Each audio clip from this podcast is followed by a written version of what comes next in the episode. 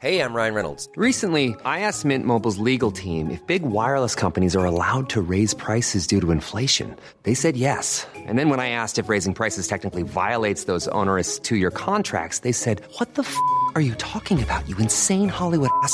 So to recap, we're cutting the price of Mint Unlimited from $30 a month to just $15 a month. Give it a try at mintmobile.com slash switch. $45 upfront for three months plus taxes and fees. Promo rate for new customers for limited time. Unlimited more than 40 gigabytes per month. Slows. Full terms at mintmobile.com.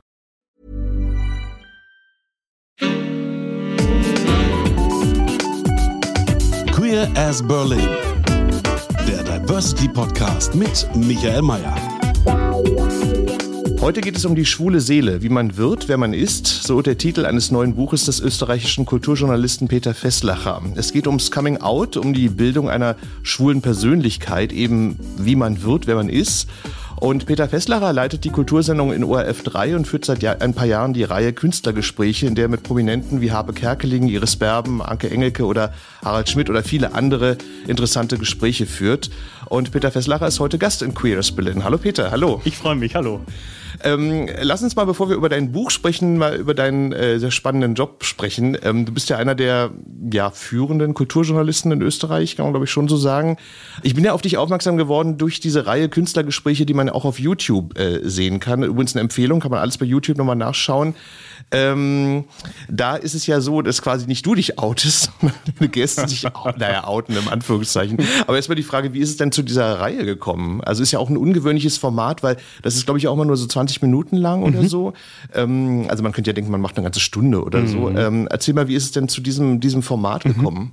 Also meine tägliche Kultursendung auf ORF 3 ist von Montag bis Freitag immer von 1945 bis 20.15 Uhr. Also diese halbe Stunde, 25 Minuten, die ähm, muss ich jeden Tag äh, füllen, das ganze Jahr. Und so kam es eben auch ähm, sozusagen zur Idee, dass man auch mal längere Gespräche führen könnte, die in dieser Sendung dann ausgestrahlt werden. Also das ist mal die, die Erklärung für die, für die Länge der, der Gespräche.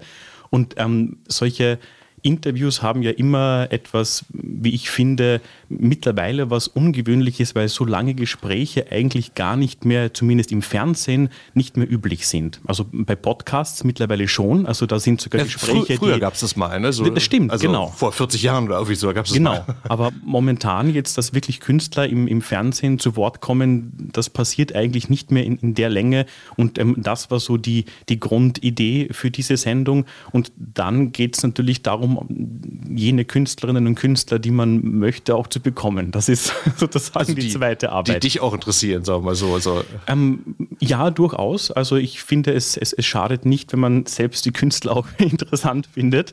Und ähm, ja, da habe ich, ich glaube, die erste Reihe, ich denke, das ist sicher schon acht, neun Jahre wird es her sein. Und seitdem, ah, so lange schon, okay. ja, Ah, und seitdem einmal im Jahr ähm, 15 Künstlerinnen und Künstler. Ähm, aber nur so eine Frage am Rande. Ich habe mich gef- gefragt, ähm, du hast ja unglaublich viele deutsche Künstler auch, Mhm. ne? So, und äh, ich habe dann gefragt, so, okay, in Österreich ist das nicht irgendwie so ein bisschen so, hm, naja, interviewt so viele deutsche Künstler und so. Aber es ist wahrscheinlich auch ein Kulturraum, wo das wahrscheinlich sowieso dann alle interessiert, so, ne? So, Ich, ich, ich denke schon. Also ich denke, alle Künstlerinnen und Künstler, die einerseits ähm, im deutschsprachigen Raum sind und da sind ja auch viele Österreicherinnen und Österreicher auch Stimmt, dabei. Also stimmt, da, ja, ja, ist stimmt. nicht nur auf Deutschland äh, bezogen. Ja, ja, ja. Ähm, also ich finde, du hast einen ganz schöne Frage, Fragestil. Das hat mich jetzt selber auch total unter Stress gesetzt, weil ich gedacht habe, ach, Gott, er, nein. er, er denkt sich so viele schöne Fragen aus. Du musst dieses Gespräch jetzt total gut vorbereiten. Ähm, aber wie würdest du denn, äh, also hast du so ein Gesprächskonzept, was du irgendwie beschreiben kannst, wie du das führst, das Gespräch? Ich glaube, und das klingt wahrscheinlich fast banal, aber ich denke, das Wichtigste ist, dass einen das selber auch interessiert, was man da jetzt gerade fragt. Also, dass man es wirklich wissen möchte.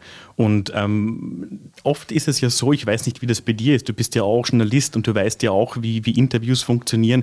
Was für mich oft ein bisschen ernüchternd gewesen ist in den letzten Jahren, ist, dass die, die besten Antworten oft die banalsten Fragen im Grunde nur brauchen. Weil ich bin ja schon jemand, ich, ich mag auch interessante Fragen stellen und so, aber, aber die, die Ja klar, man Erkenntnis- dreht an der Formulierung, wie ja, man das formuliert. Schon, und so, schon, ja, klar. Ja, ja, klar. Und, und, und da war dann schon irgendwie so ein bisschen die Erkenntnis, naja, also je, je simpler die Frage, desto besser ist dann tatsächlich irgendwie die Antwort. Aber ähm, ich denke schon, dass jeder Künstler spürt, ob man sich tatsächlich vorbereitet hat, ob man die Filme gesehen hat, die Bücher gelesen hat. Und in dem Moment, wo einfach das klar ist, funktioniert meistens das Gespräch auch gut. Verstehe. Und ähm, hat dich denn schon mal, also das hast du, glaube ich, so angedeutet jetzt mit der banalen Frage auch oder so, aber hat dich denn schon mal was über, überrascht? Also wo du gedacht hast, okay, also das hättest du jetzt gar nicht äh, gedacht, dass er oder sie oder they, wie man heutzutage ja auch sagt, äh, äh, äh, so antwortet? Also ich kann mich gut erinnern, weil meine, meine letzte Frage ist immer, äh, was wünsche ich Ihnen? Und ähm, ich habe die damals ähm, dem Udo Kier gestellt, diesen auch deutschen ah, ja. Schauspieler. Mhm. Und, ähm, und, und, und er hat dann gemeint, naja, sie wünschen mir gar nichts noch, wir reden jetzt noch weiter. Also er hat nicht akzeptiert, dass das Gespräch jetzt zu Ende ist. Er wollte einfach weiterreden. Ja. Aber das war sehr lustig, da erinnere ich mich gern dran, ja. Aber ähm, also wie gesagt, nochmal die Empfehlung, das könnt ihr alles bei YouTube nachschauen. Äh, ist das dann eigentlich so, diese 20 Minuten, sind die dann so ungeschnitten, so live on tape oder, oder schneidet ihr die dann hinterher schon noch stark? Es sind ungefähr 30 Minuten Minuten und ich mache dann 20 Minuten circa draus. Also so, okay. so ist es dann in der, in der Regel. Und ähm, naja, und hast du das Gefühl eigentlich, dass du dann also manchmal auch noch weitersprechen möchtest oder sagst du dann, okay, nee, jetzt ist irgendwie so alles gefragt, was ich fragen wollte? Also meine Erfahrung ist die, dass es im Grunde kein Interview gibt, das man nicht noch kürzen könnte. Okay. Also ähm, man, man kann es immer verdichten. Das und, stimmt. Und man, man, man kann die Kernaussagen ähm, quasi stimmt, ja. immer mehr verdichten, auch wenn ich zum Beispiel denke, oh, die Frage war aber besonders schön, die muss ich drin lassen. Mhm. Nein, das ist nur die Eitelkeit, die da spricht. ja, gut, das stimmt. Aber es ist auch interessant, was du vorhin gesagt hast. Das ist ja jetzt irgendwie so, ich finde das ja sowieso auch mit dem Podcast, was wir jetzt hier machen, dann so ein, so ein gegenläufiger Trend ist, weil früher mhm. ja und gerade im Radio dann irgendwie zack, 3,30, Wumms oder noch kürzer so. Und jetzt gibt es so einen Trend, dass Leute das wieder so länger hören. Das ist irgendwie mhm. ganz, ganz spannend. Also eigentlich interessant, man kann es gar nicht so richtig, na gut, es kommt durch die Podcasts, aber man kann es gar nicht so richtig begründen, woher das kommt. Ne? Es ist so wie, ja. Ich, ich denke mir, das Podcast, ähm, wenn man sich zum Beispiel jetzt den, den Zeit-Podcast alles gesagt anschaut, der zum Teil acht, neun Stunden geht, je, je nachdem, wie lang der, der Gesprächspartner möchte, dass Podcast ein Medium ist, das man mittlerweile nebenbei hört. Man hat die AirPods und die Kopfhörer in den Ohren, Stimmt. daneben wird die Wohnung geputzt, daneben man wird äh, gekocht, daneben macht man Sport. Ja. Also es ist nicht so, dass man da am Stuhl sitzt und nur zuhört. Also das ist so ein Medium geworden, wo man lange Strecken hören kann, weil daneben das Leben passiert. Das stimmt, ja, ja. Das könnte man ja mit den Künstlergesprächen theoretisch auch machen, nur die Tonspur hören sozusagen. Das stimmt, ja. Also könnte man eigentlich auch. Ähm, jetzt kommen wir mal zu deinem Buch. Also ich habe es ja gesagt, es heißt Die schwule Seele, wie man wird, wenn man ist. Ähm, und ich muss jetzt gestehen, das Buch hat mich einigermaßen überrascht, muss ich sagen. Also weil ich, ich, hatte so, also man hat ja immer so Klischeevorstellungen mhm. im Kopf. Also da kommt so ein gestandener, erfolgreicher Kulturjournalist, sieht gut aus, hat Erfolg im Beruf so. Und dann kommt ein Buch, was doch so ein bisschen, also ein bisschen, also ich, ich fand, es beschreibt ja eigentlich so einen doch recht qualvollen Coming-out-Prozess. Also mhm. qualvoll ist jetzt vielleicht ein bisschen großes Wort, aber ähm, erzähl doch mal bitte erstmal, wie, wie, wie kommt wie ist es zu dem Buch gekommen, dass du gesagt hast, okay, du willst das jetzt mal äh, alles aufschreiben? Mhm. Also das Interessante ist, dass das im Grunde sowas wie ein, ein intuitives Gefühl gewesen ist, dass ich im Grunde gewusst habe, ich möchte das jetzt machen und jetzt ist auch der richtige, der richtige Zeitpunkt dafür, das zu machen. Ähm, ich, ich, es gibt so ein, so ein ähm, Zitat von, von Vincent van Gogh, wo er mal gefragt wird, wie lange er denn für irgendein bestimmtes Gemälde gebraucht hat. Und er sagt dann, ähm, drei Wochen und mein ganzes Leben. Und ich finde es eine ganz tolle Antwort, weil einfach ähm, sozusagen, es geht nicht nur darum, dass man schreibt und wie man schreibt Stimmt, und wann man ja. schreibt. Es, das Ganze davor äh, quasi hat auch eine, eine, eine wesentliche ähm, äh, Bedeutung dafür. Und das war für mich auch so etwas, wo ich gespürt habe, ja, jetzt, jetzt kann ich das gut, gut mal ähm, ähm machen und schreiben. Also ja. Das war so was Intuitives eher. Ja. Ähm, ich habe auch überlegt, wie wir das Gespräch jetzt irgendwie aufbauen, weil ich jetzt gedacht habe, okay, wenn wir jetzt irgendwie jedes Detail deines Lebens besprechen, sitzen wir morgen früh noch hier. So, aber, aber erstmal so, sagen wir mal, mal so gefragt, wie, wie war denn dein Leben vor deinem Coming Out? Mhm. Also da, da beschreibst du in dem Buch ja auch ähm, diese ganzen Selbstzweifel, mhm. Die du hattest, so, mhm. ne? Ähm, beschreib doch mal, wie, wie war das davor? Also ich, das Interessante ist ja, dass ich ähm, generell in Bezug auf die Zeit vor meinem Coming Out und das war, wenn man jetzt ähm, sozusagen das öffentliche Coming Out wirklich sich anschaut, äh, sowohl ähm, beruflich als auch dann komplett privat, ich war da ja 28. Also das war ja nicht wie bei vielen anderen mit 16, 17, 18, sondern ich war da 28 und das war eine relativ, ähm, die einen würden sagen lange Zeit, ähm, wahrscheinlich war es zumindest eine, eine Zeit lang, sagen wir es mal so. An welchem ja. Punkt warst du? Hast du das studiert oder an welchem beruflichen Punkt warst du dann da in dem ähm, Alter? Da war ich einfach schon ähm, in dem dem Beruf, in dem ich jetzt bin. Ach so, okay, okay, Und ja. ähm, ich kann mich gut erinnern damals, dass ich ähm, zu einem ähm, Therapeuten gegangen bin und ich habe gesagt zu ihm, ähm, ich bin jetzt da, ich weiß zwar nicht warum, aber ich weiß, ich brauche das jetzt. Und es ist dann relativ schnell klar gewesen, dass sozusagen ich mit meinem Schwulsein doch nicht so wahnsinnig entspannt gewesen bin, wie ich das für mich irgendwie gedacht habe. Und, ähm, und daraus ist sozusagen das, das Coming Out im Grunde entstanden und das hat dann interessanterweise gar nicht lang gebraucht. Also das war ein halbes Jahr danach ähm, und dann war das sozusagen wirklich, äh, wirklich erledigt und auch gut erledigt. Ja. Aber ich habe ein Gespräch von dir gehört, was du zu dem Buch mal gegeben hast, ein Interview. Ähm, da hast du erzählt, ähm, dass du, aber vielleicht so missverstanden, aber dass du gesagt hast, äh, du hast da auch sehr viel äh, Energie drauf aufgewendet, Mhm. äh, also dich nicht zu outen im Sinne von, also irgendwie, ich sag mal, eine tuckige Bewegung zum so. Ja, ja, ja, ja. So, äh, also da hast du ja offenbar auch viel Aufwand verwendet, also da dich quasi nicht versehentlich zu outen oder so auch. Auf ne? jeden Fall. Also da, da ist wahnsinnig viel Energie hineingeflossen, sozusagen nach außen, ja, nicht irgendeinen Verdacht oder so zu erregen. Das ist ja auch wie in der, in der Sprache, wenn man dann beginnt zu formulieren, dass man dann quasi plötzlich die Person irgendwie gar nicht mehr das Geschlecht bezeichnet, mit der man irgendwie das Wochenende verbracht hat und dann so, so zwischendurch irgendwie herum, äh, herumschwimmt zwischen den Formulierungen und dann einfach wirklich vermeidet, ähm, Sachen zu erwähnen. Und das ist tatsächlich, so wie du es ja auch sagst, ähm, irgendwann ist die Energie auch ähm, aufgebraucht und vor allem man kann diese Energie auch für andere und schöne Sachen einsetzen als fürs Verstecken. Aber was ich ähm, in dem Buch auch noch nicht ganz so verstanden habe, oder zumindest schreibst du jetzt nicht so viel Mhm. darüber, ist so, ich habe mich dann gefragt, also sagen wir mal so, ich meine, es gibt ja sowieso so eine Angst ähm, äh, vor bestimmten Reaktionen von, keine Ahnung, Freunden, Kollegen, Eltern, wie auch immer. Mhm. Ähm, aber was war denn deine Angst? Also ich habe so gedacht, es ist ja auch sicherlich eine Angst, die da Mhm. rausspricht, so. Was war die denn oder wie würdest du die heute beschreiben? Also es war ganz bestimmt so eine Angst vor der Zurückweisung.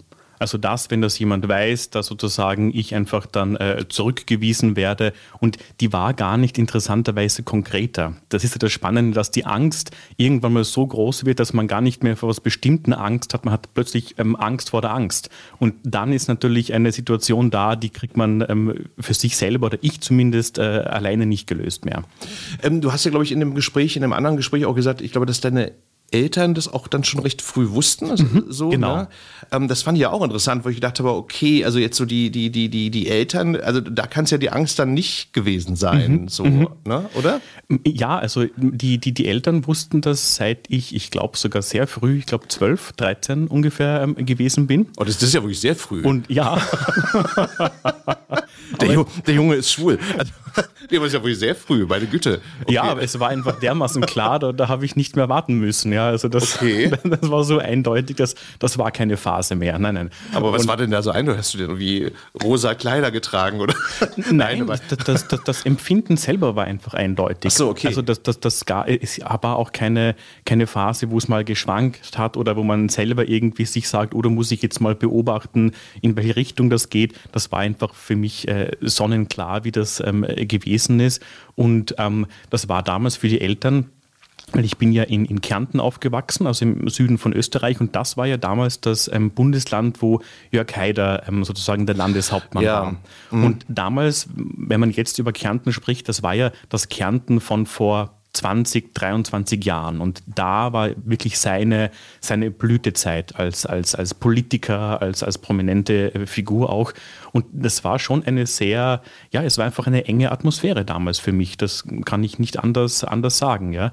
Und ähm, für die Eltern war das insofern ähm, ein Thema, weil einfach plötzlich so ein, ein neues Thema da war, mit dem einfach niemand gerechnet hat. Und nicht, weil man einfach äh, das irgendwie Schwulsein als schlecht oder so gesehen hat, sondern einfach völlig unerwartet ist da jetzt ein Thema und damit müssen wir uns jetzt beschäftigen. Und wir haben nie gedacht, dass das Thema sein wird. Also das war eher so ein bisschen die, die Herausforderung dann. Boah, ist ja interessant, weil du es gerade erwähnst, ja auch, dass das ja äh, bei Jörg Haider ja auch wie der, der Klatscher blühte und gedeihte, ne, wie dass der jetzt selber schwul war. Ich glaube, so ganz genau weiß man es bis zum heutigen Tag nicht, ne? Aber ist ja auch irgendwie interessant, dass so in diesem konservativen Bundesland, das dann, ne, so Jörg Haider, also man kennt ja die ganzen Geschichten da so drumherum, ne, so.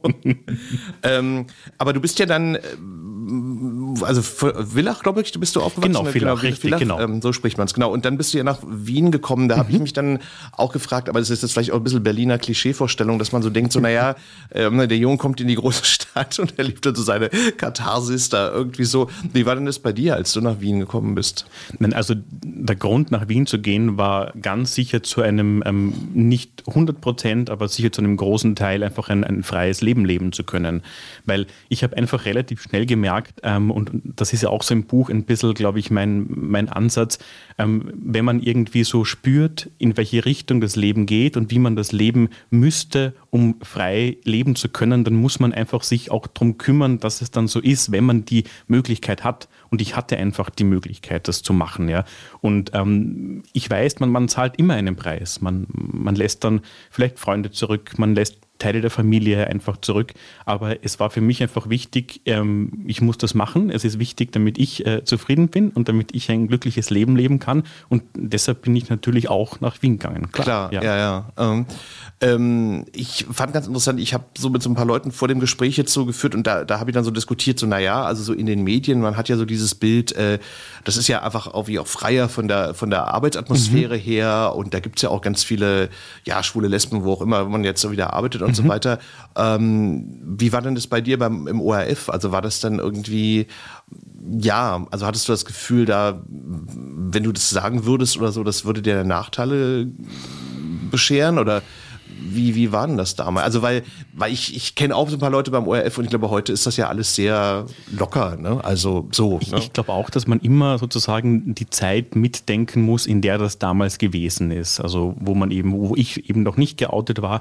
Und ähm, mein, mein Coming Out war ja 2014 und ich kann mich schon, es ist auch nicht so lang her jetzt, und ich kann mich aber noch gut daran erinnern, dass mich einige Leute ähm, gewarnt haben. Macht es nicht, das ist schlecht für die Karriere und ähm, äh, warum muss man denn das überhaupt noch machen heutzutage und so weiter. Und da merkt man eigentlich, oder ich zumindest, ähm, dass Angst ist halt kein guter Ratgeber. Ja. Also wenn man mhm. da wieder auf das hört, was die anderen sagen, äh, da wird, dadurch wird mein Leben nicht schöner. Also ich habe einfach das tun müssen, was für mich wichtig war und mhm. für mein Leben wichtig war. Und was die anderen sagen, ist das, was die anderen sagen. Aber was ich wirklich total überraschend dann auch fand, ähm, das, das ist ja im, im, Buch auch so, so erwähnt, so, aber ähm, dass du ja sozusagen so von dieser ähm, sagen wir mal, nicht geouteten Lebensweise ja dann dazu übergegangen bist. Du hast ja dann in, in der Presse, das ist eine mhm. österreichische Tageszeitung, mhm.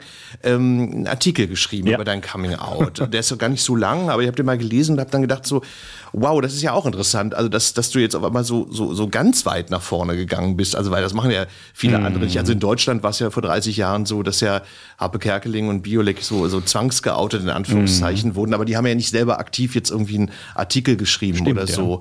Ja. Ähm, warum hast denn du diesen Artikel damals da geschrieben? Was war der, also was, das war sehr wichtig offensichtlich, mhm. ne? So, was, was war das? Ich, ich glaube, da gibt es ja wirklich ein großes Missverständnis immer noch, wenn es ums Thema Coming Out geht nämlich dass man irgendwie so glaubt, dass man es für die anderen macht. Und das stimmt ja nicht. Also wenn man sowas macht wie ein Coming Out oder wie ich zum Beispiel einen Artikel in einer ähm, Tageszeitung schreibt, ich habe es für mich gemacht. Ich habe gewusst, das ist für mich der, der, die richtige Art und Weise, das zu kommunizieren. Und ähm, damit war das Thema für mich auch erledigt. Weil das Interessante ist ja an dieser Sache ähm, die Geschichte, wie es überhaupt zu, dieser, zu diesem Artikel kam. Weil es gab so eine Kooperation zwischen dem ORF und der Presse, eben dieser Zeitung, die du erwähnt hast. Und ähm, es haben da ganz viele Journalistinnen und Journalisten aus dem ORF ähm, wurden gebeten, irgendwelche Artikel zu schreiben zu irgendeinem Thema. Einfach so eine so, Sonderausgabe okay. für die Presse. Also irgendein Thema, ganz, ganz egal. Ja, und das ist eben ganz wichtig, was du sagst. Ähm, ich habe da nämlich auch gefragt, äh, wirklich zu irgendeinem Thema. Und dann hat es geheißen, ja, zu irgendeinem Thema. Und da war für mich klar, was ich da schreiben werde, ja, weil das okay. hat für mich dann so eine irgendwie eine innere Eleganz auch gehabt, dass ich nicht mich irgendwie angeboten habe oder, oder so, sondern ich wurde gefragt. Aber die hat wahrscheinlich damit gerechnet, dass du zu irgendeinem Kulturphänomen schreibst genau, oder so. Genau, so. richtig, richtig. Ja. ähm, und dann habe ich mir gedacht, gut, dann wird das jetzt sozusagen in diesem Artikel erledigt. Und äh, das war für mich äh, nach wie vor eine, eine super Entscheidung. Mhm. Naja, nee, ich meine, um nur, nur kurz zu erklären, meine Frage. Ich, mhm. Das ist schon richtig, also, dass man dass man es für sich macht, aber trotzdem wäre ja, also in Anführungszeichen, also das normale Coming Out, ja, man erzählt es den Freunden, mhm. den Kollegen, äh, der Familie und so weiter, mhm. so, ne? Aber dadurch, dass man es jetzt irgendwie in der Zeitung veröffentlicht, ist es natürlich so, so, so, so in, groß in der Welt. Das, das meine ich nur. Das, das fand ich so ein bisschen überraschend dann, dann so. Ja, das normale Coming Out. Gibt es das normale Coming Out? Gibt es das normale Coming Out? Das ist eine gute Frage, ja, stimmt also, schon. Ja, ja. Ich, ich, das, was mir, glaube ich, schon wichtig ist, und vielleicht geht das ein bisschen in, in, in, Richtung Antwort für deine Frage. Ähm, ich fand es dann schon wichtig, dass es die Leute auch wissen. Also ähm, mir hat es dann nicht gereicht, dass ich jetzt für mich damit ähm, in Ordnung bin und ab und zu hört es mal der eine und ab und zu hört es mal der andere. Ich ah. wollte schon so einen, einen Moment irgendwie markieren, wo ich ähm, sage, so, das wird jetzt veröffentlicht und ähm, jeder, der das liest, weiß das jetzt. Und vor allem, mir ist es auch wichtig, dass es die Leute wissen von mir. Einfach nur, damit mhm. sie es wissen. Und ich denke, dass das so vielleicht ein bisschen ein Antrieb gewesen ist. Mhm. Ähm, du hast ja gesagt, es ist ja jetzt acht Jahre her, nee, wie, wie acht Jahre? Nee, 2014, also, also acht Jahre. Ja, genau. Roundabout, genau. genau. Ähm, ich habe mich da auch gefragt, aber da muss man ja immer aufpassen, weil es ja immer so dieses Deutschland-Österreich-Ding immer so gibt. Oh aber ich habe so gedacht, so, nee, nee, nicht so schlimm, nee, aber ich habe so gedacht, ähm, ist vielleicht in manchen Bereichen, also zumindest damals, äh, Österreich so ein bisschen konservativ attraktiver vielleicht noch gewesen als Deutschland oder so? Das ist wahnsinnig schwer zu beantworten. Also ich, ich, ich weiß es nicht. Also ich kann es wirklich nicht sagen. Also ich denke mal, wir, wir sind ja heute hier in Berlin. Ich denke, dass Berlin natürlich grundsätzlich eine Ausnahme darstellt in, in, in vielerlei Hinsicht, weil es einfach wahnsinnig international immer schon äh, gewesen ist, was einfach eine, eine Kleinstadt in Österreich natürlich nicht irgendwie anbieten kann. Ist ganz Na gut, klar, eine Kleinstadt ja. in Deutschland aber auch nicht. Ne? also, ja, das ja. stimmt wahrscheinlich, das stimmt, ja. Und ähm, ich denke, dass sozusagen das, was ähm, die, die Leute unter Anführungsstrichen sagen, ist, dass das Land wohl konservativer ist, als es nach außen tut. Ja. Mhm. Ob das so ist, weiß ich nicht. Also ich muss wirklich sagen, dass ich keine negativen Erfahrungen auch nach meinem Coming Out ähm, gemacht habe. Ähm, dass die Leute hinterm Rücken reden, das ist immer mhm. so. Äh, das gehört überhaupt zu meinem Beruf ohnehin dazu. Also das hat mich nie wirklich dann gekümmert. Ähm, ich, ich glaube wirklich, dass auch wenn die Antwort vielleicht unattraktiv ist, aber ich, ich kann es gar nicht beantworten. Mhm. Na, ich habe nur so gedacht, ähm, aber das sind natürlich immer so ein bisschen Klischees, die man im Kopf hat, also dass der Österreicher, ich würde es mal so formulieren, ich glaube, so seinen Conchita-Wurst-Moment hatte. Aha. Das war ja, wann war das genau? Ich habe schon wieder vergessen, 2016, ich weiß gar nicht. Ungefähr, so, ja. Äh, und ich glaube, dann ist ja ganz viel passiert, ne? Mhm. Also, weil sie war ja auch so eine Identifikation, oder eher, also je nachdem, also, also Identifikation, Stotter, Identifikationsfigur, so rum. Äh, und dann gab es ja auch die Ehe für alle mhm. in Österreich. Also, das glaube ich so seit dieser ESC-Teilnahme oder, oder dem Gewinn des ESC da unglaublich viel in Österreich passiert ist, glaube ich. Ich denke, wenn man auf die letzten 20 Jahre schaut, generell, was die rechtlichen ähm, ähm, Rahmenbedingungen für Homosexuelle be betrifft, da ist wirklich wahnsinnig viel weitergegangen. Weil wenn man auf die, weiß nicht, die 200 Jahre davor auch noch mitrechnet, wie wenig und wie langsam das funktioniert hat und da in den letzten 20 Jahren so viel passiert hat äh, und passiert ist, das ist wirklich wahnsinnig toll. Und wenn du, wenn du Conchita ansprichst, ich denke, das ist natürlich wirklich etwas, auf das äh, Österreich tatsächlich äh, stolz sein kann, auch wenn stolz ein Wort ist, das viele irgendwie ungern verwenden finden. Ja, aber das ist wirklich etwas, das ähm, hat, hat wirklich äh, Conchita geleistet für die Community auch und das wird auch immer bleiben. Also mhm. das, das, wird so schnell nicht vergessen. Na, er ist ja, jetzt habe ich den Nachnamen schon vergessen, Tom Neuwirth. Neuwirth, genau. Tom Neuwirth, äh, äh der ist ja in Österreich auch noch, ein, also glaube ich auch immer noch ein noch größerer mhm. Star als jetzt in Deutschland, glaube ich. Ne? So, mhm. Also der tritt ja unglaublich oft auf und macht auch ein neues Album, hat er glaube ich raus. Ne? Also ist ja immer noch mhm. sehr aktiv. Ne? So, so, äh Auf jeden Fall. Also ich, ich glaube, dass er so ein bisschen, was ich so in Interviews gelesen habe, diese ähm, diese Botschafterin der Toleranz, wie er oft genannt wurde. Ich bin mir nicht sicher, ob er so wahnsinnig glücklich war mit dieser Bezeichnung und ob er das eigentlich wollte, was die mhm. anderen ihm gesagt haben, was er jetzt zu sein hat. Ja. Ich glaube, da hat er ein bisschen damit, damit zu kämpfen gehabt für sich persönlich. Ja. Dass, ja. dass das, was die anderen jetzt sagen, so, jetzt bist du diese berühmte Frau mit dem, mit dem Bart in diesem goldenen Kleid und jetzt hast du übrigens die Botschafterin der Toleranz zu sein, du musst jetzt für uns Aushängeschild sein. Aber Conchita hat er ja eigentlich beerdigt, eigentlich so, ne? So habe ich das verstanden, so, oder? So, also diese, diese, diese Glam glamorous äh, Person im, ja. Kleid und so. Ich glaube, die, tritt ja gar nicht mehr auf. Ne? Also, also, also momentan glaube ich nicht, nein. Aber man weiß ja nie, wie die, wie die Dinge sich sozusagen entwickeln. Ja? Vielleicht, vielleicht kommt es ja wieder mal. Ja, ja also ich habe noch, hab noch mal irgendwann mal ein Interview gelesen, bin mir nicht ganz sicher, dass er gesagt hat, also er hat diese Kunstfigur eigentlich beerdigt so, mhm. ne? und, und macht das jetzt nicht mehr. So. Ja, Ja, ne? ich glaube für den Moment schon, aber weißt du, man, man weiß ja nie, wie sich die Dinge, die Dinge entwickeln und, und es kann schon sein, dass er auch eine, eine Distanz auch ähm, gebraucht hat zu dieser, zu dieser Figur und zu diesen ganzen Erwartungen und so weiter, ja, weil man muss sich ja wirklich mal geben, so ein, so ein, so ein Sieg bei, diesen, bei diesem riesengroßen äh, Event, das muss man auch aushalten können. Also das, Ja, ja, das, klar. das ist nicht nur super. Ja. Klar. Ich hatte mal ihn mal angefragt, wie hat leider bislang noch nicht geklappt, aber, aber gut. Aber jetzt kommen wir nochmal zum, äh, zum Coming Out zurück und zwar, Unbedingt. Ähm, äh, äh, wie waren denn dann die Reaktionen letzten Endes? Also, äh, die kamen jetzt sicherlich wahrscheinlich von allen möglichen Seiten. Mhm. Ähm, wie waren die denn? Ja, das Interessante ist, in dem Moment, wo man es für sich selber macht, sind die Reaktionen tatsächlich nur mehr so ein bisschen wichtig. Also Okay. man, ich, ich- habe dann gar nicht mehr so ähm, gehört oder mich, mich oder herumgefragt oder wie auch immer. Natürlich so ähm, Leute aus der, aus der näheren Umgebung, die waren äh, sehr ermutigend und, und wohlwollend. Aber ansonsten, ähm, wenn ich jetzt sage, es war mir wurscht, was die Leute sagen, das klingt eine Spur zu hart, glaube ich. Ja? Aber ähm, in dem Moment, wo man es für sich macht, ist das, was die anderen sagen, zwar interessant zu hören, aber es hat jetzt so, es hat einfach keinen großen Einfluss mehr darauf, dass man das vielleicht dann beginnt zu hinterfragen oder hätte ich oder hätte ich nicht. Also das hat für mich so genau gepasst, wie es gewesen ist. Ähm, jetzt kommen wir mal dazu, was mir an deinem Buch nicht so gefallen Unbedingt, hat. nur her damit. Und zwar, äh, weil du hast ja quasi nur ganz wenig, also das Wort Ich kommt nur ganz selten vor. Mhm. Aber es kommt vor. Es kommt vor. Ja, ja, das ist mir, ja, ja, ich habe das schon, schon wahrgenommen. Aber, aber es ist ja über weite Strecken ist es ja ähm, so geschrieben, also man weiß, man sieht, man denkt, also so, da kommt ich eben nicht vor, sondern da ist es ja so eine mm, distanzierte Formulierung so, ne? Ähm, und dann habe ich mir überlegt, naja gut, also das hat mich so ein bisschen gestört, weil, das ist so hast du ja auch am Anfang gesagt, also jedes Coming Out ist ja sowieso anders, ne, jede Geschichte ist anders so, aber es hat dadurch, finde ich, so einen kleinen Unterton so davon, dass das irgendwie immer so ist. Also das Ja. so.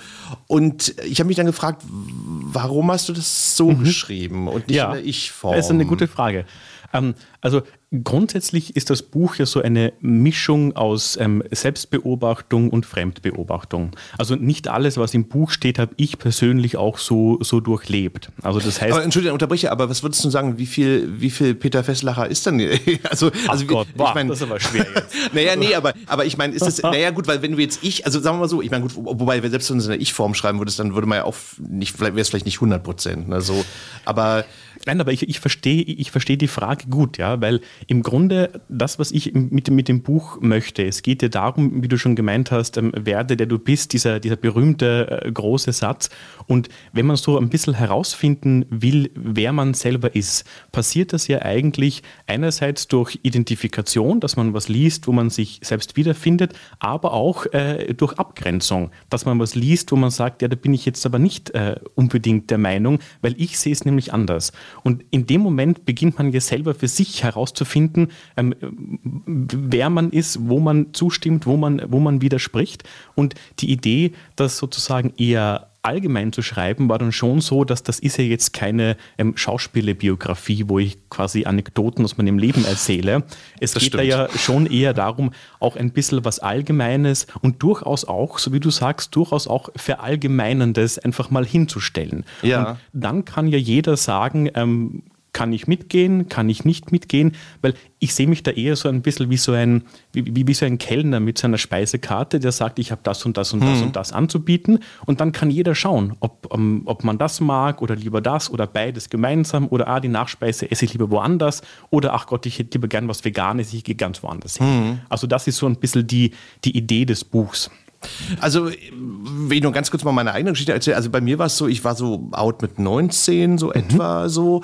Und äh, bestimmt damals auch noch deutlich unsicher als heute so. Aber, aber ich habe dann mal so nachgedacht, als ich ein Buch gelesen habe, ich habe dann gedacht, na okay, aber ich glaube, viele Unsicherheiten kamen, glaube ich, dann bei mir gar nicht so unbedingt durch Schwulsein, sondern eher so um, also da ging es so eher um so diese Rolle. Also da hat man studiert und dann war ich beim Radio und dann mm, nochmal wieder beruflichen Erfolg und dann muss man sich dann natürlich auch gegen die Konkurrenten und Innen da irgendwie durchsetzen und so. Also, also das ist ja auch alles nicht so einfach, dann so, so in jungen Jahren so. Aber ich habe dann so gedacht, so, hm, ich glaube so, meine Probleme waren, glaube ich, gar nicht so, so jetzt dieses äh, Out-Sein, weil ich habe, bei mir war es dann aber so, ich habe es einfach allen erzählt, die mir wichtig waren, so. Ne? Aber ich habe jetzt nicht zu jeder Sekretärin gesagt, hallo, irgendwie, ich bin Michael Mayer und ich bin schwul. Also so, ne? Ja, also das ist ja, ja. auch immer so die Frage, wem es dir wichtig ist, so, ne? Ähm, und deswegen hatte ich dann so, hm, also konnte ich dann manche Sachen gar nicht so. Aber ich wollte dich. äh, Ja, aber das ist dann fragen. aber, wenn ich das kurz, wenn ich da kurz äh, einhaken darf, das ist ja ehrlich gesagt etwas Beneidenswertes. Weißt du, ich meine, also wenn, wenn sozusagen diese Themen im Buch für dich gar nicht so wirklich wichtig waren im, im Leben, weil du ohnehin schon von, von relativ früh an auch, auch selbstbewusst warst in deinem Schwulsein, dann ist das ja etwas, was, was toll ist. Das ist ja eher der Na, Weg, wo man vielleicht. Aber es war jetzt auch nicht so heroisch oder so. Das war einfach so, wie soll ich sagen, also ich hatte es dann irgendwie auch meinen Eltern gesagt dann so und irgendwie, es war jetzt aber auch nicht so, wie soll ich sagen, also dass sich da jetzt irgendwie die mörderische Leistung da irgendwie. Aber gut, ich meine, ich bin ein bisschen älter als du. Also ich meine, das war ja damals dann irgendwie zum Beispiel, also das war zum Beispiel wirklich auch ein Thema bei meinen Eltern auch. Äh, Das war ja zur Hochzeit, also 90er Jahr Hochzeit der AIDS-Krise.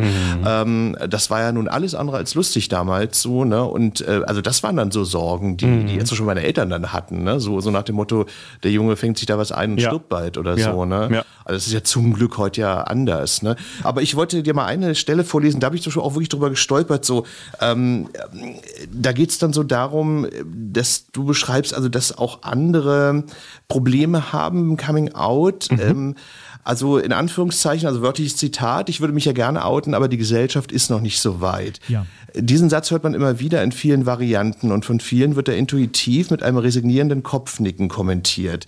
Ja, die Gesellschaft ist einfach noch nicht so weit, leider oder Gott sei Dank. Da habe ich dann gedacht, wow, also das konnte ich gar nicht nachvollziehen. Ja, das das kenne kenn ich überhaupt nicht so, Ja. wie du das schreibst. So. Also ich kenne das von wahnsinnig vielen ähm, Freundinnen, Freunden, auch in unterschiedlichen ähm, Altersstufen, Okay. die, ähm, die sagen, sie würden sich gerne ähm, outen oder aber auch, ähm, die schon geoutet sind. Und wenn wir zum Beispiel darüber sprechen, ob sie Hand in Hand mit ihrem Freund äh, spazieren gehen, ja. Und dann kommt diese, dieser Satz, ja, ich würde gern, aber du weißt ja, Peter, die Gesellschaft ist noch nicht so weit. Und das ist etwas, wo ich persönlich ein, ein kleines Problem damit habe, weil Okay. ich finde dann schon, dass es darum geht, ähm, diese rechtlichen Möglichkeiten, die ja da sind, gerade in Österreich jetzt, auch in Deutschland. Also man darf heiraten, man darf Kinder adoptieren. Also so wirklich rechtlich abgesichert, so stark war das ja noch nie. Dann muss man schon auch selber diese, diesen Raum und diese Möglichkeit auch mit Leben füllen. Also man darf dann nicht sozusagen die, die Gesellschaft sozusagen ähm, ähm, dahernehmen, so ein bisschen als, als Schutz, wenn man sich vielleicht nicht traut oder so. Ja? Ich finde es was anderes zu sagen, ich, ich traue mich nicht, als zu sagen, oh, die anderen sind noch nicht so weit. Ich würde ja sonst, aber Ja, die anderen ja. sind noch nicht so weit. Also das ist der, der Gedanke sozusagen dahinter. Wo, wobei dieses ähm, äh, Beispiel mit dem Händchen halten natürlich, ähm, finde ich, ein bi- bisschen schlechtes ist im Sinne von so, weil da geht es ja, glaube ich, auch so eher darum, dass man Angst hat, wirklich also vor körperlichen Übergriffen Mhm. auch. Ne? So, ähm, während, wenn ich mich jetzt oute, ich meine, gut, naja, habe ich auch Naja. witzig erlebt. Naja, gut, stimmt. Also, Das ist schon ich mein, ähnlich. Ja, ja, ja, ja, klar, aber ich meine, hat, glaube ich, jetzt in dem Moment wahrscheinlich jetzt nicht, nicht Angst jetzt vor körperlichen Übergriffen oder so, wenn man jetzt irgendwie seinen Freunden oder so gegenüber oder, oder seiner, also Das weiß man ja eben nie. Aber- also das, das ist ja oft sozusagen die, die, diese Angst, wa- was da jetzt tatsächlich Mhm. passiert, ja. Und, und, und gerade wenn man, wenn man die, die junge Generation ansieht, wo man auch wirklich, äh, wo auch einfach äh, sichtbar ist, dass sozusagen das, was ein normaler Mann, wie man das so in konservativen Kreisen mal sagen würde, wenn dann zum Beispiel die Nägel lackiert sind oder wie, wie auch immer. Also es gibt schon dann so Signale nach außen, wo dann andere, die das vielleicht nicht gut finden, ähm, auch irgendwie dann, ich weiß, wie man die, wo, Ja, ja. wo das sichtbar ist, genauso wie beim Händchen halten, der, wo es ja auch so ums, ums, ums Sichtbare geht. Ähm, ich würde dich gerne noch mal fragen, und zwar, ich hatte beim Lesen auch das Gefühl, aber das ist jetzt sozusagen meine Frage an dich, dass du so ein bisschen Probleme hast so mit diesem Konzept, also so out and proud, also so dieses Ding so, ähm, da kann man ja auch drüber diskutieren, also dieses Rausgehen, also dieses stolze Schwulsein, dieses sehr starke äh, Repräsentieren, es auch zeigen in allen möglichen Facetten, Formen kennen ja nun so alles so, ne? Ähm, ähm, ist das für dich irgendwie, also ich meine, musst du ja nicht persönlich jetzt irgendwie auch dann so, so repräsentieren oder so, aber, aber findest du das manchmal zu viel oder, oder wie stehst du dazu? Also ich denke, dass sozusagen ein, ein Coming Out immer die freie Wahl sein muss. Also es ist nicht sozusagen besser, sich zu outen, als sich nicht zu outen. Es ist beides gleich viel wert. Also das ist so mein, mein Zugang. Wenn man für sich entscheidet, ich möchte es nicht, ich möchte mich nicht outen, ich möchte so mein Leben führen, dann ist das gleich viel wert, als wenn man es wenn man's doch tut. Weil Ja, so- wobei, da würde ich dir ein bisschen widersprechen wollen. Ich kann dir aber auch erklären, warum. Gerne. Weil, weil ähm, ich finde, also sagen wir mal so, da kommen wir wieder an diesen, dies- dieser, dieser, dieser alte Ralf König-Witz, also zwei Schwule kommen in die Eisdiele, ich hätte gern zwei Kugeln Eis und übrigens, wir sind schwul, ne? So, also so natürlich nicht, dass man es jetzt jedem jetzt so, mhm. aber ich widerspreche dir da so ein bisschen, weil ich finde, ähm, wenn man das jetzt nicht sagt oder so, mhm. dann hat das so für mich so, ein, so einen Beigeschmack von was Schlechtem oder was Minderwertigem oder mhm. so.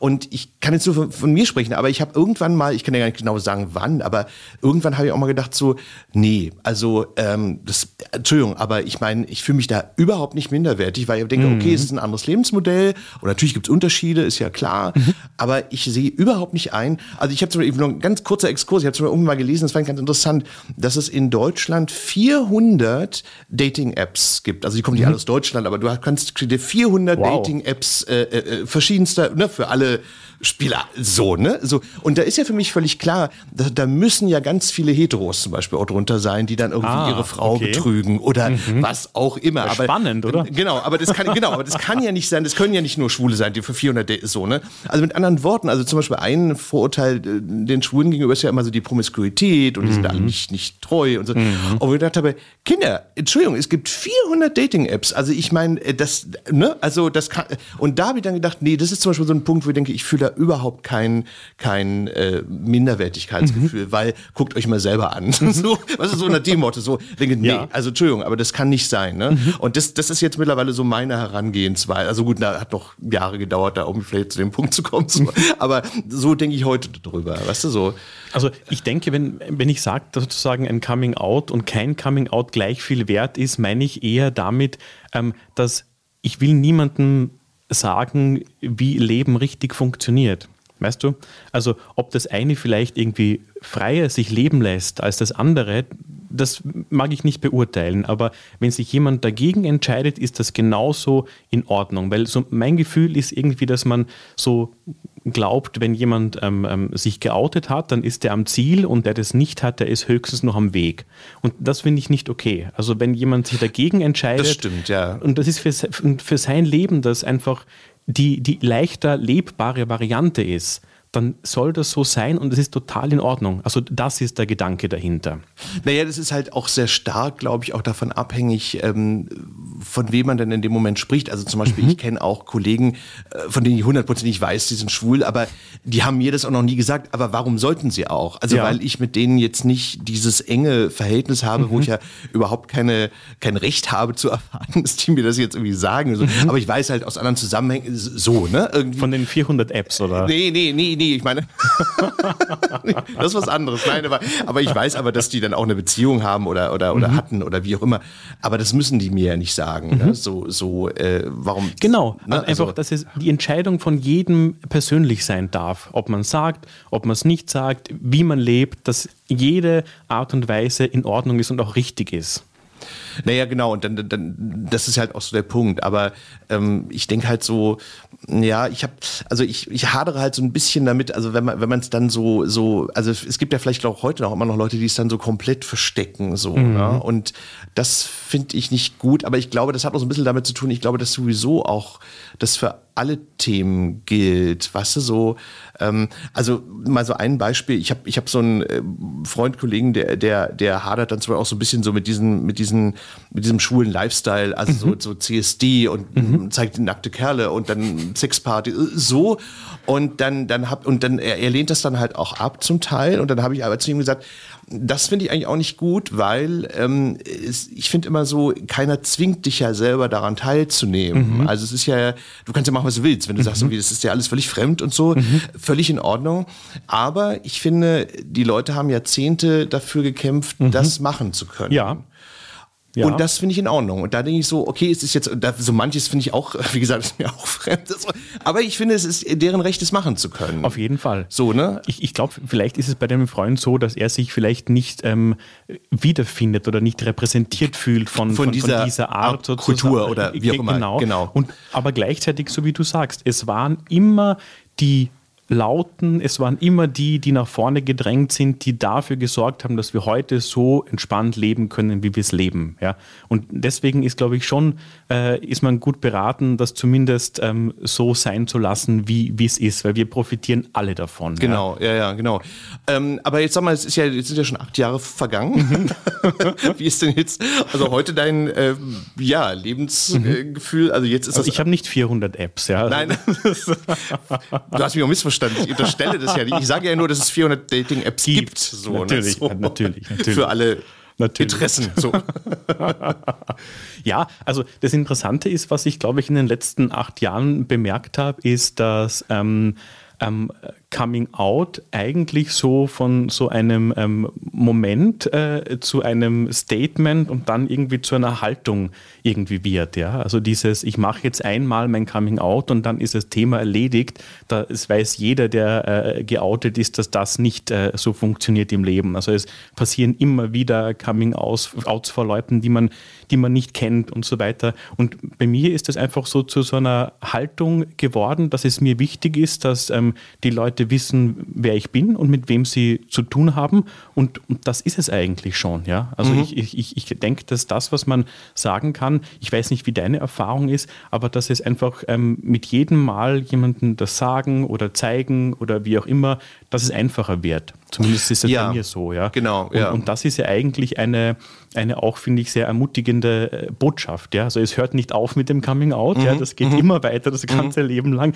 aber es, es, es wird einfacher und ähm, ja, es, es ist so eine, so eine Haltung geworden, die einfach Teil meiner Persönlichkeit ist mhm. mittlerweile. Ja, ja, klar. Also ich meine, was ja auch ein interessanter äh, Trend ist, aber ich will jetzt auch nicht so darüber urteilen oder so. Also ich finde ja auch ganz interessant, dass so im Zuge der Ehe für alle und mhm. dann auch Adoptionsrecht und so weiter, also das ist ja auch so ein, ähm, bei Teilen der Leute ja auch so, so ein Bedürfnis offenbar gibt, dann so ein, ich sag mal, so ein, so ein heterosexuelles Leben irgendwie als Homosexueller zu leben. So, weißt du, was ich meine? Ja, so. ja, ja. Ähm, aber ich will das überhaupt nicht kritisieren. Das ist ja völlig äh, äh, in Ordnung. Es gibt ja ganz viele, äh, aber, aber das finde ich ganz spannend. Das ist zum Beispiel auch so eine Geschichte, die ich jetzt nie so hatte. Also ich wollte jetzt nie so ein, also in Anführungszeichen heterosexuelles Leben kopieren mhm. oder so, ne? Weil, mhm. gut, liegt bei mir auch daran, ich habe ganz viele Geschwister und Neffen, Nichten und so. aber ich meine, so, ich wollte, also ich hatte so dieses Bedürfnis nicht so, ja. Weißt du, so. Ja. Also ich habe jetzt auch nie geheiratet oder so, aber weil, aber ich finde es ja toll, dass es gibt. Das ist, da kommen wir auch wieder zum Punkt. Ne? Also ja, bei der, bei der Ehe für alle geht es vor allem darum, ähm, da geht es nicht darum, dass das eventuell das bestmögliche Modell ist, das es gibt, sondern es geht darum, dass alle die gleiche Möglichkeit haben genau. sollen. Ja? ja? Es geht nicht darum, dass die Schwulen endlich heiraten dürfen, es geht darum, dass alle die gleichen Rechte und die gleichen Pflichten haben sollen und dann kann man beginnen zu diskutieren. Weil es geht sozusagen Stimmt, richtig, ähm, ja. ähm, bei, bei, dieser Ehe für alle Diskussion, ähm, das haben viele aus der schwulen Community ähm, immer schon abgelehnt, weil es eben zu spießig ist, weil, so wie du sagst, einfach die Kopie des Heterosexuellen ist, also ein Vorgarten des, des Kleinbürgertums und so weiter. Ähm, aber wie gesagt, sobald alle die gleichen Rechte haben, kann man sich ja immer noch dagegen entscheiden. Man kann ja immer sagen, mein, meine Art zu leben ist das nicht, aber ich finde es gut, dass es möglich ist. Ja. Und, und, und das, was du ähm, ähm, sagst, ist eine ganz wichtige Beobachtung, dass es ähm, im schwulen Leben, weil das kommt ja jetzt alles erst, es entsteht ja jetzt alles erst, es es fehlen sowas wie ähm, Rituale, die einfach im, im, schwulen Leben entstanden sind. Ja?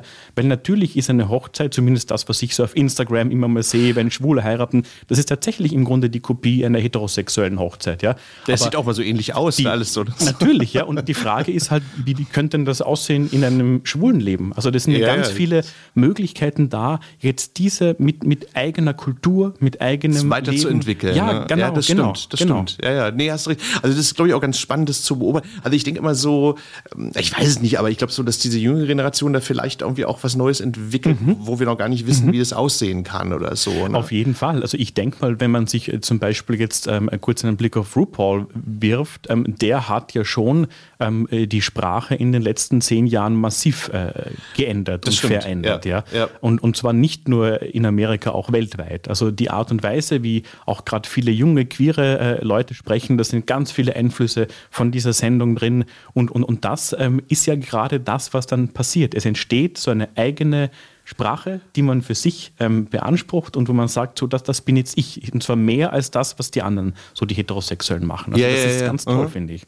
Ähm, ich würde dich gerne noch fragen, du bist ja auch gewissermaßen Podcast-Kollege, weil du hast, äh, hast, oder hattest, hast einen. Mhm. Podcast namens Reden ist Gold. Äh, Da ist ja auch schon in dem Titel ja auch schon drin, ne? Also äh, Reden ist besser als Schweigen. Oh ja, allerdings, ja. ähm, also da geht's ja so um ja alle möglichen verschiedenen Aspekte des schwulen Lebens. So, also da da hast du ja Interviews mit, also in Anführungszeichen jetzt ganz normalen Menschen, also gay, bi, trans, äh, so ne. Und die kommen, wenn ich es richtig verstanden habe, auf dich zu. Ne? Genau, genau. Also das Prinzip ist tatsächlich das, dass sich ähm, ähm, Leute bei mir melden und sagen, ich würde gerne äh, mit dir reden. Und, und, und spannend finde ich immer, dass ähm, in, in, ja, in 80 Prozent der, der Leute, die, die sich melden, schreiben, ich würde gerne dabei sein. Und dann kommt dieser Nachsatz, aber ich glaube, das, was ich zu erzählen habe, ist nicht so interessant. Und da wird es dann für mich spannend, weil natürlich jede Geschichte interessant ist. Aber ist ja wirklich spannend. Und was, weil ich habe das jetzt noch nicht so durchgehört. Mhm. Was, was erzählen die Leute? Es ist einfach deren, deren Lebensgeschichte oder de, deren Okay. Art und Weise, wie sie mit Coming Out umgegangen sind oder mit Partnerschaften oder mit Beziehungen oder mit vergangenen äh, Beziehungen. Es ist einfach so, weil der Hintergrund ist der, es gibt ja keine lange und große Tradition bei Homosexuellen, über deren Gefühle öffentlich zu reden. Man musste einfach lange schweigen, lieber nicht sagen, nicht auffallen. Und das ist auch etwas, das einfach, auch wenn das total blöd klingt, aber das muss man einfach üben. Man muss das wirklich merken, man kann öffentlich darüber sprechen, über sich, über die Gefühle, über wer man ist. Und das ist so ein bisschen der, der Hintergrund des Ah ja, Podcasts. okay. Ja, spannend, weil, weil, weil es stimmt, also weil das so, so, so diese Lebensgeschichten, die, die, die hört man jetzt gar nicht Mhm. so. Oder, oder beziehungsweise, wenn man sie hört oder liest, dann sind es, glaube ich, dann irgendwie nur so ganz, ganz oh, super originelle Ja, Geschichten. oder, oder so ne? entweder wahnsinnig tragisch oder auch wahnsinnig äh, Ja. in die andere Richtung, wo, wo quasi dann sofort die Hochzeit und die drei Kinder und der Golden Retriever warten. Also einfach so, dass das unter Anführungsstrichen normale Leben und das ist alles wert, gehört zu werden und auch, auch spannend genug, ja, jedes Leben. Ja, ja. Also wie gesagt, ich habe sie selber auch noch nicht so durchgehört, aber es ist, glaube ich, wirklich wie. Aber du hast jetzt, glaube ich, schon eine Weile nicht mehr gemacht wegen Corona, glaube ich, ne? Jetzt, äh, Genau, also das liegt da sozusagen daran, dass in Österreich diese Corona-Bestimmungen so wahnsinnig streng waren, dass man gar niemanden treffen Ja. durfte, lange Zeit. Und dann kam das Buch, aber ich habe schon einige neue Episoden aufgezeichnet. Es geht weiter. Okay. Ähm, ja, du hast ja den schönen Schlusssatz in deinen Interviews. Was wünsche ich dir oder Ihnen? Was wünsche ich dir? Oh, na gut, dann muss ich natürlich als Udo Jürgens-Fan sagen, äh, äh, Liebe ohne Leiden und eine Hand, die meine hält. Okay, das ist ja auch nicht schlecht. Okay. Gut, jetzt kommen wir mal, jetzt gibt's ganz viele Empfehlungen. Also ich habe es ja schon gesagt, äh, die Künstlergespräche, die könnt ihr, ich weiß nicht, ob alle bei YouTube stehen, aber viele, glaube ich. ne? Einige, glaube ich, ja. Also alle wahrscheinlich nicht, aber, aber ganz viele. Also die kann man sich bei YouTube äh, ähm, zu Gemüte führen. Ich habe das ganz oft gesehen. Das ist so eine schöne, schöne Sache vom Einschlafen. Also nicht dabei einschlafen, Nicht aber zum Einschlafen, nicht zum vorm Einschlafen, aber Einschlafen. vor dem Einschlafen. Also das habe ich immer sehr gerne gemacht, sehr, sehr genossen.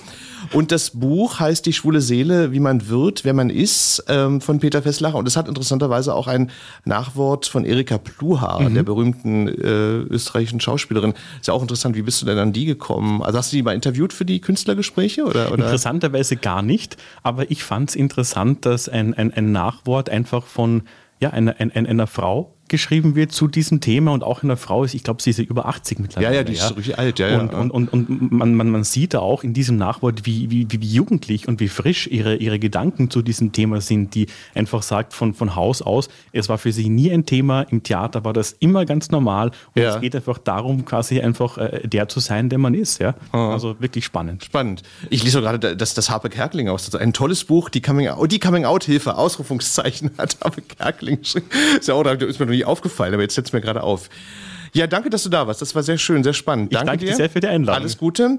Und euch danke ich fürs Zuhören. Und wir machen eine kleine Sommerpause und kommen dann erst wieder im September mit einer neuen Folge von Queer as Berlin. Danke fürs Zuhören. Tschüss, macht's gut. Bis dann. Tschüssi. Queer as Berlin. Der Diversity Podcast mit Michael Mayer.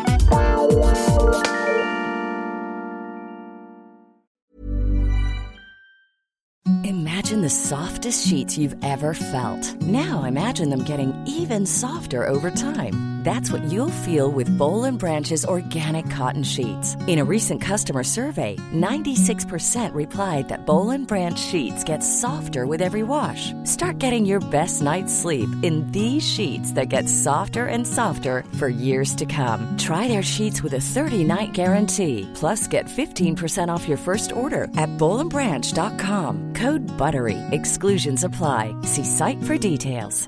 Ever catch yourself eating the same flavorless dinner three days in a row? Dreaming of something better? Well, HelloFresh is your guilt-free dream come true, baby. It's me, Kiki Palmer. Let's wake up those taste buds with hot, juicy pecan-crusted chicken or garlic butter shrimp scampi. Mm. Hello Fresh. Stop dreaming of all the delicious possibilities and dig in at HelloFresh.com. Let's get this dinner party started.